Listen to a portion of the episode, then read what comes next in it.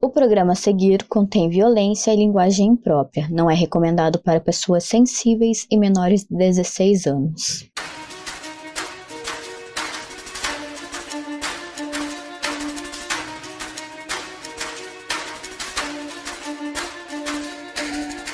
Olá, galera! Estamos começando mais um episódio de Relatos de um Assassino. Eu sou a Mábios, estou aqui com a Carol Machado. Neste podcast, iremos falar sobre serial killers, casos de crimes internacionais e nacionais, desaparecimentos e mistérios. Nós iremos falar um pouco sobre a infância e adolescência desses criminosos e depois contar os crimes cruéis que cometeram.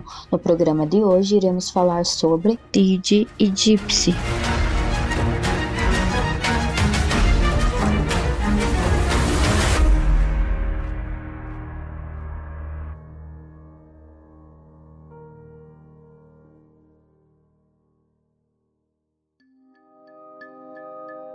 No programa de hoje falaremos sobre Gypsy Rose, a filha que estava cansada das mentiras da mãe sobre o seu estado de saúde e então decidiu matá-lo. O crime é um dos mais chocantes dos Estados Unidos até hoje. Mãe e filha viviam felizes mesmo com todas as supostas doenças de Gypsy. Elas moravam juntas em uma casa no meio oeste dos Estados Unidos, em Springfield, Missouri. Didi não trabalhava fora de casa, pois seu tempo era destinado a cuidar de sua filha doente. Quando Didi era questionada sobre as doenças da filha, ela mencionava uma lista. Entre as enfermidades estavam anomalias genéticas, distrofia muscular, epilepsia, asma severa, epineia do sono, problemas na vista, entre outros. Gypsy nasceu em 27 de junho de 1991, fruto do antigo relacionamento da mãe com o namorado do colegial. O pai de Gypsy, Rod Blanchard, explicou que a menina nasceu saudável. Mas segundo Didi, os problemas de Gypsy começaram a surgir aos três meses de vida. Não há nenhuma confirmação de que a mãe de Gypsy possuía problemas psicológicos, mas seu comportamento era muito estranho, pois ela sempre colocava doenças na filha. Inclusive, fez que Gypsy começasse a usar cadeira de rodas aos 8 anos, e na mesma época fez com que a filha passasse por uma cirurgia para inserir um tubo de alimentação.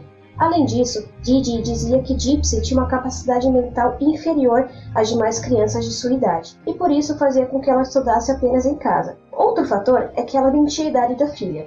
Ainda aos oito anos, Gypsy teve que remover todos os seus dentes, pois eles ficaram podres devido à quantidade de remédios que ingeria a pedido da mãe. Ela também passou por uma cirurgia para remover as glândulas salivares, pois Didi tinha medo que a filha se afogasse com a sua própria saliva durante uma convulsão. Ao longo de sua vida, Gypsy passou por 30 cirurgias diferentes. De acordo com os médicos, era possível que Didi sofresse da síndrome de Munchausen por procuração, que é uma doença que faz com que a pessoa finja sintomas físicos e psicológicos para obter atenção e simpatia. Porém, não há como comprovar essa tese, pois ela não deixou nenhum registro que possa confirmar esse diagnóstico.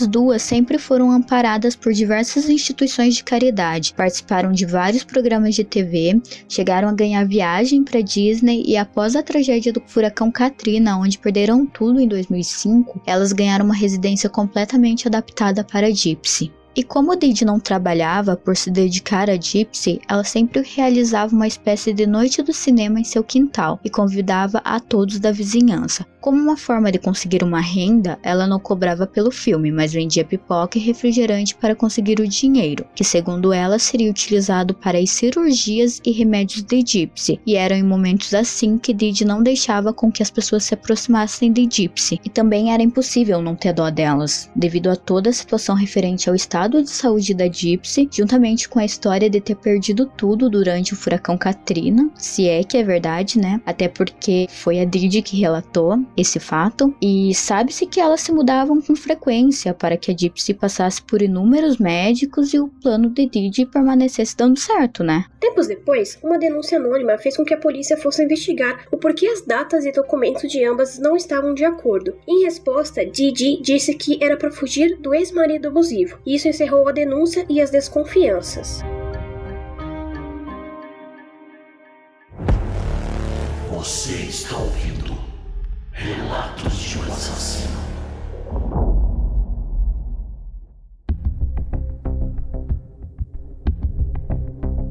Agora vamos para o 2011, quando Gypsy já estava ali naquela fase adolescente e quando ela conheceu um homem em uma feira de ficção científica e ela passou a conversar com ele pela internet. E tempos depois ela tentou fugir com ele, mas não obteve sucesso porque sua mãe conseguiu achá-la. E para punir a filha, Didi quebrou as marteladas no notebook e ameaçou fazer o mesmo com os dedos da filha caso ela tentasse fugir de novo. E além disso, ela amarrou a filha por duas semanas e a deixou sem comida. E ainda disse que se Gypsy tentasse falar com a polícia, ela mostraria o documento que comprovaria que a filha era mentalmente incapaz de cuidar dele. E em 2012, Gypsy já estava com 21 anos. Eu falei que em 2011 ela estava naquela fase adolescente, mas é porque ela acreditava que ela tinha 15 anos. Então em 2012 ela achava que tinha 16. Então nessa época ela começou a querer se desvincular ainda mais da mãe e viver sua vida. E ela conseguiu se cadastrar em um site de namoro cristão, onde conheceu o Nicholas Golden John, que era dois anos mais velho do que ela. Os dois mantiveram um namoro virtual por dois anos, e em 2015 eles combinaram de se encontrar em um cinema, mas sem que a mãe dela soubesse que eles já se conheciam. Era para ser um encontro casual, para que a mãe pudesse conhecer ele e tentar inserir Nicholas na vida delas de forma mais natural. Eles conseguiram de fato se encontrar no cinema, mas o plano de que a mãe conhecesse e aceitasse Nicholas já não deu muito certo. Mas eles continuaram conversando de maneira online, e uma dessas conversas ela contou tudo para Nicholas sobre seu relacionamento com a sua mãe e que ela era obrigada a fingir que estava doente, e ainda contou que conseguia andar. E nessa mesma conversa, Gypsy pediu ajuda de Nicholas para matar a própria mãe para que pudessem fugir juntos.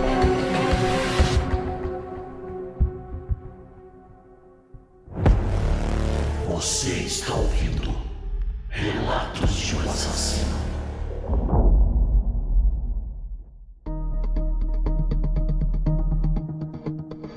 Em junho de 2015, Nicholas foi até a casa de Gypsy no meio da noite, munido de facas, luvas e fita adesiva. Ele entrou no quarto da mãe dela enquanto estava dormindo e desferiu diversas facadas em suas costas. Enquanto isso, Gypsy esperava no banheiro para não ver e nem ouvir nada. Mas em uma de suas entrevistas ela afirmou que, abre aspas, eu havia gritar uma vez e houve mais gritos, mas não como nos filmes de terror, como se fosse um grito de surpresa. Ela perguntou: "Quem está no quarto?" Ela gritou meu nome umas três ou quatro vezes. Gypsy ainda afirmou na mesma entrevista que pensou em ajudá-la, mas que não conseguia se mover. Depois de Nicholas matar a Didi, ele ainda queria estuprá-la, mas a Gypsy não queria que isso acontecesse, então ela deixou que ele a estuprasse, entre aspas, mas em certo momento a Gypsy pediu para ele parar. Porém, o Nicholas afirma que o sexo foi consensual. Logo depois, eles pegaram 4 mil dólares e foram embora para Wisconsin. A faca utilizada no crime foi enviada pelos correios até a casa de Nicholas para que eles não fossem pegos com ela durante o trajeto Wisconsin. Gypsy queria que o corpo da mãe fosse encontrado, então ela decidiu postar uma mensagem escrita: A vadia morreu no perfil do Facebook, mas não surtiu efeito, pois as pessoas achavam que o perfil do Facebook delas havia sido hackeado. Então, uma segunda mensagem foi escrita com os dizeres: Eu rasguei aquela porca ao meio e estuprei a filhinha inocente dela. Ela gritou alto pra caralho. O corpo de Didi foi encontrado após as mensagens do Facebook viralizarem, e depois disso começaram a surgir algumas pistas. Uma amiga próxima de Didi, Alia Woodmancy, procurou a polícia e contou que Gypsy tinha um namorado secreto que conheceu por meio de um aplicativo.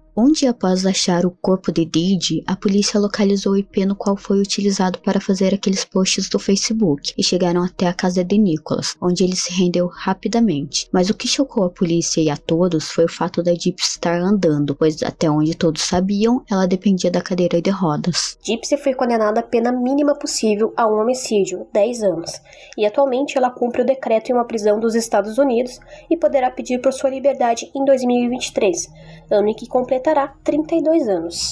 Já Nicholas Condendion foi condenado por homicídio e sentenciado à prisão perpétua sem direito a condicional. Mas e o pai de Gypsy nessa história toda? Pois bem, Didi sempre definiu Rode como sendo um pai ausente que abandonou Gypsy, pois preferia viver de álcool e drogas. Mas a verdade é que Rode sempre tentou acompanhar o crescimento da filha. Rode pagava todos os meses cerca de mil euros para ajudar com todas as despesas da garota. Além disso, oferecia vários presentes. Porém, Didi começou a limitar o tempo que eles teriam para estar juntos, inventando várias desculpas e até internamentos devido às complicações de saúde que nunca existiram. Christie, a atual esposa de Rode, relatou que os dois planejavam fazer várias viagens para visitar Gypsy, que acabaram nunca acontecendo. Durante uma entrevista em 2017, Rode revelou que se sente muito culpado por não ter lutado mais pela filha.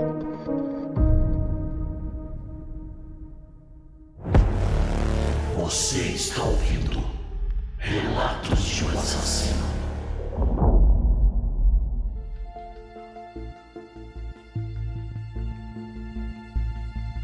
Então, nesse caso, eu tô do lado da Gypsy, sabe? Porque foram anos e anos de abuso psicológico e físico, sabe? Ela passou por muita coisa e é, quando ela tentou fugir, ela foi punida, então acho que ela não conseguia ver outra alternativa para se livrar da mãe, sabe? Óbvio que, óbvio, não sei se é óbvio a palavra certa, né? Mas tinha outros meios de fazer isso, né? Mas ela tinha medo de que a mãe pudesse descobrir e, e tudo mais. E se ela realmente ligasse pra polícia, dificilmente eles iam acreditar nela, né? Porque a Didi tinha aquele contrato, aquele documento que dizia que a Gypsy não era mentalmente capaz, né? Então, eu acho que ela não conseguia ver outra opção a não ser matar a própria mãe, né? Gente, pelo amor de Deus, eu não estou defendendo um assassinato. Eu só tô dizendo que, assim, do ponto de vista da Gypsy, essa era a única opção. E eu acredito que tudo isso poderia ter sido evitado, sabe? Porque, assim, os médicos desconfiavam que a mãe de Gypsy tinha uma doença, né? Então, eu acredito que ela tinha também. Porque acho que ninguém maltrataria um filho desse jeito, como ela fazia, a troco de dinheiro, sabe? A não ser que essa pessoa realmente tenha algum problema psicológico, porque eu, eu acho que é a única explicação que eu consigo ver. Eu sou mãe, então eu acho que, sabe, dentro do aspecto humano, é muito difícil uma mãe fazer mal para um filho propositalmente, né? Claro que tem casos e casos de abuso, mas que são abusos claros, que sabe que são abusos ali que a sociedade consegue ver de longe. Mas a Didi, ela fazia a ponto de achar que a Gypsy realmente estava doente. Então ali no início, quando ela começou, ela acreditava realmente que a filha estava doente. Eu acho que daí chegou num ponto que ela já não conseguia mais desfazer tudo que ela tinha feito das doenças da filha. Então, eu acho que de alguma forma ela queria ter a filha perto, então ela começou a entrar nesse ciclo, sabe, de inventar coisas, inventar coisas e tudo mais. Então, eu acho que tudo isso poderia ter sido evitado se a mãe dela tivesse algum tipo de apoio psicológico, né?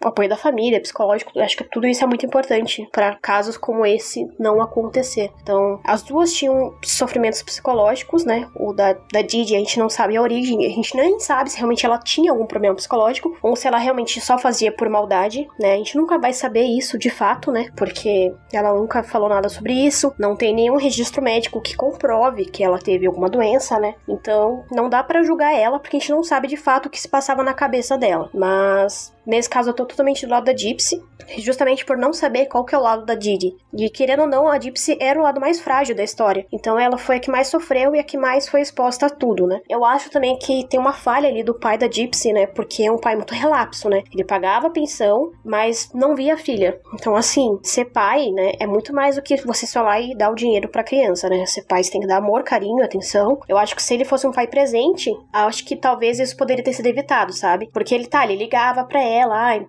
é aniversário, então ligava pra saber se ela tava bem. Mas, poxa, podia falar, ah, eu levo ela no, médico hoje, sabe? Enfim, é, eu não sei muito da relação que ele tinha com a mãe da Gypsy, né? Mas acho que quando o pai quer, ele consegue, sabe? Visitar a criança, conversar, saber o que tá acontecendo. Eu não sei muito do caso, né? Como eu falei, do pai com a mãe dela. Quem sabe melhor é a, é a Mabis. Então acho que ela pode dar uma pinada sobre isso. Até porque eu acho que já encerrei meu, meu raciocínio aqui, é esse, sabe? Eu acho que a Gypsy fez o que fez porque na visão dela, ela não tinha outra saída. Porque ela já tinha tentado fugir antes e tinha sido punida por isso. E a mãe dela até ameaçou ela, né? Então, de repente, se ela entrasse em contato com a polícia, a polícia não ia acreditar nela. Enfim, né? E eu concordo com a Carol no sentido de a Gypsy ser vítima nessa história toda e fazer o que fez em legítima defesa. E no início da série eu peguei um rancinho assim de Road porque eu achava que ele era um pau no cu, né? Mas ao longo da série eu vou mudando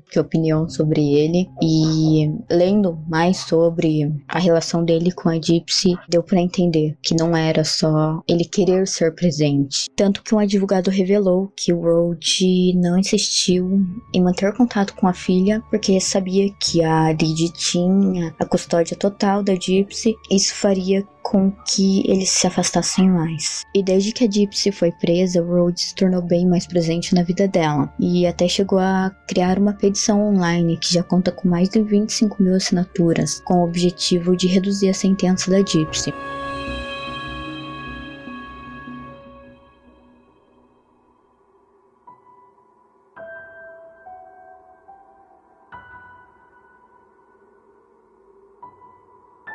E se você gostou do episódio, compartilhe em suas redes sociais. E no próximo Relatos de um Assassino, você vai ouvir sobre o caso brasileiro envolvendo o jogador Daniel Freitas, que foi morto de forma cruel pela família Brits.